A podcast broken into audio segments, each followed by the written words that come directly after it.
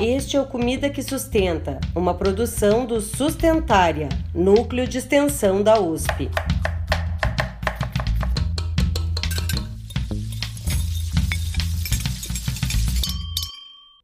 Olá, olá! Seja muito bem-vinda e muito bem-vindo à nossa Cozinha Sustentária. Eu sou a Ana Lúcia Romito e está começando o quarto episódio da nossa intertemporada, e é também o primeiro episódio do ano. Então aproveitamos para desejar a todas e todos um novo ano de muita saúde, pleto de aprendizados e boas surpresas. E claro, que possamos continuar trilhando em conjunto esse caminho de reflexão e conhecimento sobre alimentação saudável e sustentável. Por falar em caminho frutífero, hoje teremos conosco convidadas super ilustres. As professoras Dirce Maria Lobo Marchione e Aline Martins de Carvalho, ambas do Departamento de Nutrição da Faculdade de Saúde Pública da USP, que são as idealizadoras, fundadoras e coordenadoras do Sustentária. Dirce, Aline, a casa é de vocês. É um prazer imenso tê-las conosco. Prazer é nosso de estar aqui podendo bater esse papo. Muito obrigada pelo convite, Ana. É um prazer estar aqui conversando com você hoje. Bom, eu vou começar fazendo uma pergunta que deve ser uma curiosidade de todo mundo que nos acompanha. Como é que surgiu o Sustentária? Sustentar surgiu quando eu estava fazendo meu mestrado. A foi minha orientadora. Eu estudava o consumo de carne na população e a gente viu que esse consumo era muito excessivo, que isso tinha um impacto negativo na saúde das pessoas, no planeta. Conversando com a Dirce, eu falei: Dirce, a gente precisa falar isso para as outras pessoas, a gente precisa comunicar isso. Eu não quero que a minha dissertação seja mais um livro só lá na biblioteca. E ela super embarcou nessa e a gente começou um projeto que na época chamava Segunda Sem Carne na FSP, em que o objetivo era, dentro do restaurante universitário, uma vez por mês, a gente não oferecer carne e fazer um projeto de comunicação para conversar com os alunos, com os professores e funcionários da faculdade que esse consumo excessivo tinha um impacto negativo na saúde e no meio ambiente. E a gente começou assim, depois de um ano a gente fazendo essa experiência no restaurante, a gente fez uma pesquisa e viu que 40% das pessoas responderam falaram que elas reduziram o consumo de carne por causa do projeto. E a gente ficou muito feliz com esse resultado e a gente falou, ah, a gente não pode parar aqui. Então a gente começou a fazer outras ações. Primeiro a gente mudou de nome,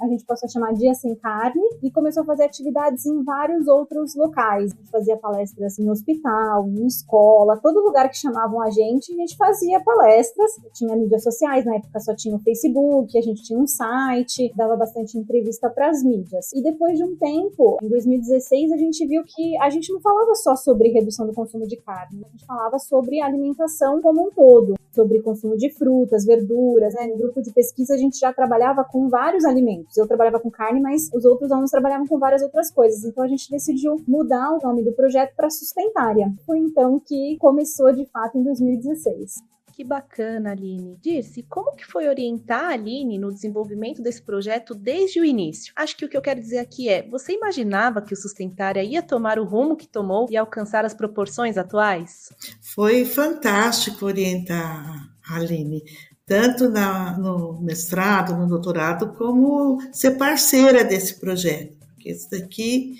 é uma parceria, né? E a Aline sempre foi muito irrequieta e mitigava muito. Então, ela vinha com as propostas e eu falava, vamos, vamos fazer, vamos ver. Nós não imaginávamos, eu não imaginava onde iria chegar, mas a gente, ah, vamos começar, vamos ver. E aí nós fomos trilhando juntas esse caminho, mas a Aline é o grande motor. Bom, então se a gente fizer a conta, nesse ano o Sustentária já está completando 10 anos. Quais vocês acham que foram as maiores ou mais marcantes transformações pelas quais o projeto passou ao longo dessa década? A grande transformação foi quando nós percebemos que o projeto não era só sobre redução do consumo de carne, que o projeto era sobre alimentação saudável e sustentabilidade. Então foi quando nós decidimos que o nome era uma camisa de força e que não expressava o que nós estávamos fazendo. Então foi quando começamos a discutir a mudança do nome, o logotipo, e para mim essa foi uma grande transformação porque deu espaço para nós discutirmos de outra forma algumas coisas que nós já vínhamos fazendo. Em seguida, um momento marcante foi quando nós lançamos o, manifesto que foi no mesmo ano do It Lancet, da Sindemia Global. Eu acho que a, havia uma predisposição, mais interesse nesse assunto, porque quando nós começamos a discutir redução do consumo de carne, é, havia muito estranhamento. Hoje isso já é muito mais difundido, é muito mais aceito, muito mais compreendido. E além disso, além do manifesto, acho que também nesse período a gente conseguiu ter um grupo muito maior. Quando a gente começou a sustentar, a gente tinha ali poucos alunos trabalhando, e já em 2019, 2020, a gente conseguiu ter uma equipe muito grande. Primeiro começaram uns 10 alunos, 20 alunos. Isso proporcionou um novo olhar, porque além também de alunos da nutrição, a gente começou a ter alunos e profissionais de outras áreas. Então a gente tem engenheiros, a gente tem nutricionista, biólogo, geógrafo, cientista social. Isso ajudou na discussão do tema de alimentação sustentável, que a gente sabe que é transdisciplinar. Então isso favorece para que a gente tornasse essa discussão mais complexa e conseguisse identificar mesmo outros olhares e discutir isso de uma maneira mais ampla. Também outro ponto importante é que a gente começou a partir de 2018, 2019 a fazer mais atividades além só da extensão. A gente tem alguns elementos de pesquisa, alguns elementos de ensino que transformam o Sustentária em um projeto meio que único, que coloca várias vertentes em uma única só, proporcionando com que as pessoas que participam do Sustentário tenham uma formação interessante, que não seja só extensão, que não seja seja só pesquisa, que não seja só ensino. E também para a própria comunidade, né, para a própria população que acessa esses materiais, né? A forma que a gente funciona foi se transformando ao longo do tempo e hoje em dia a gente tem essa forma que a gente forma pessoas, não só falando sobre sustentabilidade, a gente não só leva esse conhecimento para a população e discute com a população, mas também a gente forma essas pessoas dentro do sustentável. E nesse tempo todo, nós sempre tivemos muito apoio da Pró-Reitoria de Cultura e Extensão, porque nós sempre tivemos bolsistas que apoiavam o projeto. Isso foi super importante em todos os momentos. Também a Faculdade de Saúde Pública sempre apoiou bastante o projeto, junto com a Reitoria de Cultura e Extensão, para que ele desenvolvesse as atividades, proporcionando toda a parte de infraestrutura para que a gente conseguisse chegar onde a gente está hoje. Realmente foram muitas mudanças, né? Conta um pouco pra gente como Sustentária se organiza hoje, no sentido de quantidade de pessoas que fazem parte do projeto, grupos de trabalho e tudo mais. Hoje em dia a gente tem cerca de 50 pessoas trabalhando no projeto. A gente tem alguns bolsistas, alunos de graduação e pós-graduação que são bolsistas, mas a grande maioria é voluntário. A gente tem gente de várias partes do país, da região Nordeste, Sudeste, Sul e Centro-Oeste. Então traz essas novas vozes também em outros locais. E a gente se organiza ah, em grupos de trabalho e dentro de cada grupo de trabalho a gente tem membros, que são os alunos de graduação e alguns profissionais, e os mentores, que são os alunos de pós-graduação graduação. E sempre a gente faz esse trabalho em duplas, onde tem um mentor mentorando esse membro para o desenvolvimento da atividade. Para a escrita de uma matéria da revista, por exemplo, um aluno escreve e esse mentor ajuda esse aluno e eles coautoram esse material para que no fim tenha o trabalho de ambos, mas com esse mentor ajudando no processo. Depois tudo isso passa também por mim e pela Dirce antes da gente fazer a publicação. E aí a gente tem diversos grupos, tem os grupos de mídias sociais, incluindo aqui o do podcast, podcast, grupo de eventos e de formações, onde a gente faz esses eventos tanto para a população interna do Sustentária quanto para a população externa, alguns grupos de pesquisa que a gente desenvolve, alguns projetos de pesquisa. Então, são vários grupos, a gente tem mais de 10 grupos de trabalho que se organizam nessa forma, tudo de membros e mentores, e a gente tem reuniões periódicas gerais para a gente saber o que está acontecendo no projeto todo e ver o impacto que a gente eh, vai ter tanto internamente quanto externamente. Nossa, são tantas áreas. Eu aproveito, inclusive, para convidar você, que trabalha com temas relacionados à alimentação sustentável e tem o interesse em fazer parte do Sustentária, para ficar atenta e atento às nossas redes sociais, porque é lá que a gente anuncia nosso processo seletivo, que vai acontecer em breve. E para deixar as pessoas ainda mais animadas, quais os planos do Sustentária para esse ano?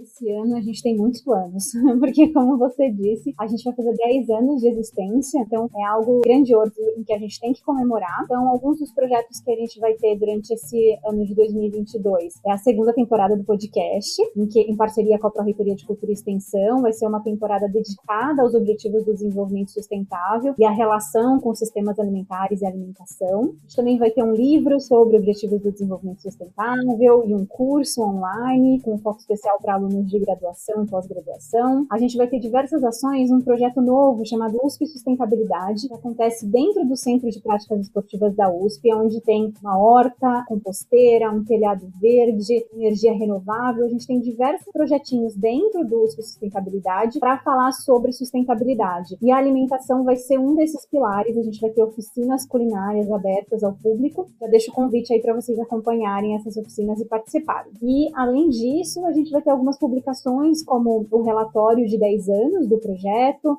contando um pouco dessa história, de todo o impacto que a gente teve nesse período e o que a gente quer fazer no futuro. Uma segunda edição do Manifesto de Alimentação Sustentável, além de formações né, abertas e inclusivas para o nosso público, eventos. Vai ser um ano recheado de novidades e novos projetos e ações do Sustentária. Pelo visto, vai ser um ano agitado, hein? Bom, a gente tá muito animada e empenhada, então vocês não perdem por esperar. E agora, para finalizar, eu queria ouvir de cada uma de vocês uma palavra que defina o que vocês desejam para o Sustentária no futuro e o porquê. Para mim, a palavra é impacto. Eu quero que o Sustentária continue impactando positivamente as pessoas, provocando mudanças, apoiando as pessoas para mudar para essa transformação tão necessária nos nossos sistemas alimentares, para sistemas alimentares saudáveis, sustentáveis, as pessoas tenham direito à alimentação adequada, que se cumpra esse direito. O Sustentária, desde o seu nascimento, sempre teve a ideia de provocar mudanças, então é isso que eu desejo para mim, uma palavra é formação. Eu acho que para a gente atingir esse impacto aí que a Dirce coloca, a gente precisa de pessoas. E acho que com o Sustentar ele traz diversas formações, diversas pessoas de diversas áreas, que promove um olhar mais holístico sobre o que é essa alimentação sustentável. E além disso, o próprio Sustentária promove também uma formação de novos profissionais, de novos alunos, forma as pessoas que já estão no Sustentária há vários anos também. Eu falo que a cada ano eu me transformo dentro do Sustentária, porque a gente conhece novas pessoas, novos olhares e novas formas de trabalho. Bom, pessoal, e é com essas belíssimas palavras e desejos que encerramos essa deliciosa conversa. Dirce, Aline, agradecemos demais a presença de vocês nesse episódio que foi tão marcante e especial. Muito, muito obrigada. E como não pode deixar de ser, é claro que teremos receita nesse episódio também já para a gente abrir o ano cozinhando e em grande estilo. Para isso, selecionamos a receita que teve maior interação nas nossas redes sociais em 2021. E quem voltou para falar dela foi a Gabriela Rigotti, que é líder do grupo de receitas e esteve conosco no quadro Disse-me Disse do episódio 6. Gabi, seja bem-vinda de volta e conta pra gente qual foi a receita campeã de audiência desse ano. Oi, pessoal, tudo bem? Tô muito feliz de estar aqui mais uma vez com vocês no podcast e queria agradecer pelo convite. E hoje eu vim trazer uma receita para vocês. Foi a receita campeã de audiências nas redes sociais do Sustentária em 2021. É uma receita que eu particularmente amo e pelo visto o pessoal de casa também amou, que é o nhoque de mandioca. A mandioca que fez muito sucesso nas postagens do Sustentária esse ano. Se eu não me engano, foi inclusive um dos episódios mais escutados do podcast podcast e eu vim trazer a receita para vocês. Então, bora pegar caneta e papel, que é uma receita bem fácil de fazer, com poucos ingredientes, para você fazer aí em casa no almoço de domingo ou no dia que você achar melhor. Vamos lá? Para os ingredientes, vocês vão precisar de 700 gramas de mandioca descascada. Isso dá mais ou menos 5 xícaras de chá de mandioca picada, descascada. Você vai precisar também de uma colher de sopa de azeite de oliva, sal e pimenta a gosto e uma xícara de chá de polvilho doce. E agora vamos pro modo de preparo? Para preparar esse nhoque, você vai primeiro cozinhar a mandioca em uma panela com água salgada até ela ficar bem macia. Em seguida, você escorre essa água do cozimento e amassa a mandioca com o auxílio de um espremedor ou um garfo até formar um purê. Nesse momento, caso tenha, retire os fiapos da mandioca e aí você transfere essa massa para um prato e deixa esfriar totalmente. Assim que estiver frio, enfarinhe uma superfície limpa com polvilho e dispõe a mandioca amassada. Coloque o azeite, o sal, a pimenta e misture misture bem com as mãos. Em seguida, adicione o polvilho doce aos poucos e incorpore na massa até que ela esteja homogênea e desgrude dos dedos. Quando chegar nesse ponto, é só você cortar a massa em pedaços. E para isso é só fazer pequenos rolos com a mesma espessura e em seguida cortar pedaços pequenos de mais ou menos 2 centímetros. Coloque entre 2 a 3 litros de água em uma panela grande e assim que ferver, acrescente 3 colheres de sopa de sal e coloque os nhoques nessa água fervente com a ajuda de uma escumadeira. Quando os nhoques subirem para a superfície, retire-os e coloque em uma travessa. Em seguida, é só adicionar o molho da sua preferência e está pronto para servir. Ah, e se você quiser inspiração de molho, você encontra vários nas redes sociais do Sustentária. Tem molho pesto de punk, tem molho de tomate caseiro, corre lá para ver se você acha algum que você gosta. Como inspiração, a nossa sugestão é que ele seja servido com molho de tomate caseiro, cebola caramelizada e queijo parmesão. Fica uma delícia, gente. Se você fizer, marca o perfil do Sustentária nas redes sociais ou manda uma mensagem pra gente contando como ficou. A gente vai amar saber. Muito obrigada, pessoal. Uau! Bom, como já é costume por aqui, mais uma vez eu vou terminar o episódio com água na boca e me planejando para fazer esse prato no final de semana. Espero que você também faça aí na sua casa. E eu acho que começamos então o ano com o pé direito, trazendo as histórias e receitas de dentro do Sustentária. Eu espero realmente que você tenha gostado de saber mais sobre esse projeto que é tão edificante, cheio de pessoas do bem e tão bonito. Bom, eu deixo aqui um agradecimento especial a todas as pessoas que estiveram conosco nesse episódio, seja nos bastidores, conversando comigo ou ouvindo a gente. E por falar em bastidores, é claro que a gente espera você no nosso próximo episódio, o último dessa intertemporada, que vai entrar ainda mais fundo no Sustentária, desvendando para vocês toda a equipe que produz esse podcast, mas cujas vozes não necessariamente apareceram por aqui. Bom, até lá! Este foi o podcast Comida que Sustenta, uma realização do Sustentária, com apoio da Pró-Reitoria de Cultura e Extensão Universitária da USP, além do apoio técnico da EcoSapiens Comunicação e pesquisa e edição de áudio de Fernando Curaien e Valentina Moreira.